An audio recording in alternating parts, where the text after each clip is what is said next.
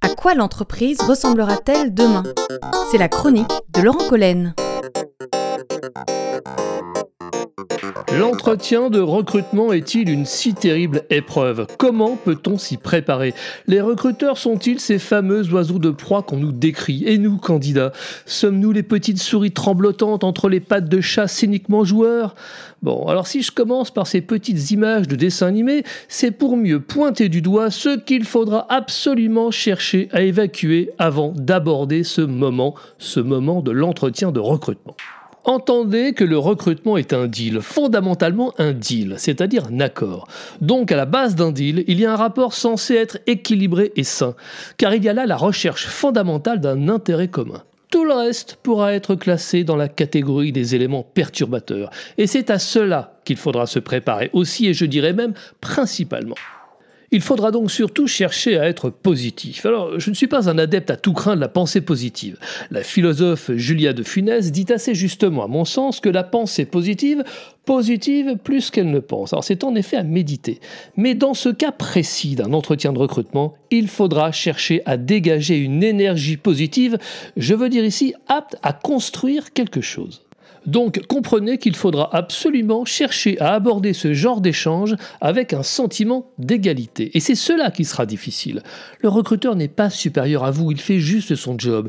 Il est là face à vous avec toutes ses imperfections au même titre que vous. Si on y réfléchit bien, on pourrait même se dire que vous, vous vous êtes préparé à ce fameux entretien, car pour vous, il est fameux, alors que le recruteur, lui, les enchaîne les uns derrière les autres, souvent dans une même journée, et pourrait bien même à un moment fatiguer. Lui cherche la bonne personne et vous, vous cherchez votre futur job. Dans les deux cas, c'est important, mais pour vous, parfois, ce peut être vital, donc plus délicat encore à aborder. Alors entamez ce rendez-vous avec une seule question en tête. Ce job va-t-il m'enthousiasmer, plus modestement me plaire ou finalement me déplaire? Imaginez tout simplement que c'est vous qui devez choisir votre employeur et non pas seulement le recruteur qui devra vous choisir. Imaginez-vous dans le fauteuil de The Voice, allez-vous vous retourner? Si vous êtes dans cet état d'esprit, en entamant le rendez-vous, immanquablement vous allez vous intéresser au job, Posez des questions et vous serez sur la bonne voie. Bien sûr, il faudra chercher à se vendre, à valoriser son expérience, sa formation ou son projet, mais mettez-le en second plan.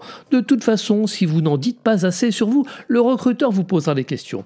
Et vous aurez ici posé les bases d'un échange équilibré. Soudainement, vous aurez établi un dialogue normal, donc constructif puisque c'est un dialogue. Et vous découvrirez que la pression aura, je ne dis pas disparu bien sûr, mais certainement diminué. Ce que je décris ici comme type d'échange est le but à atteindre. C'est donc bien un échange où nous aurons tenté d'éloigner ce qu'on appelle habituellement et simplement la pression. Car le problème de l'entretien de recrutement réside bien dans la pression qu'on se met ou que l'autre éventuellement nous met. Ce sont ces fameux perturbateurs et c'est surtout à cela qu'il faut se préparer. Car la raison des échecs est toujours là, même pour les meilleurs.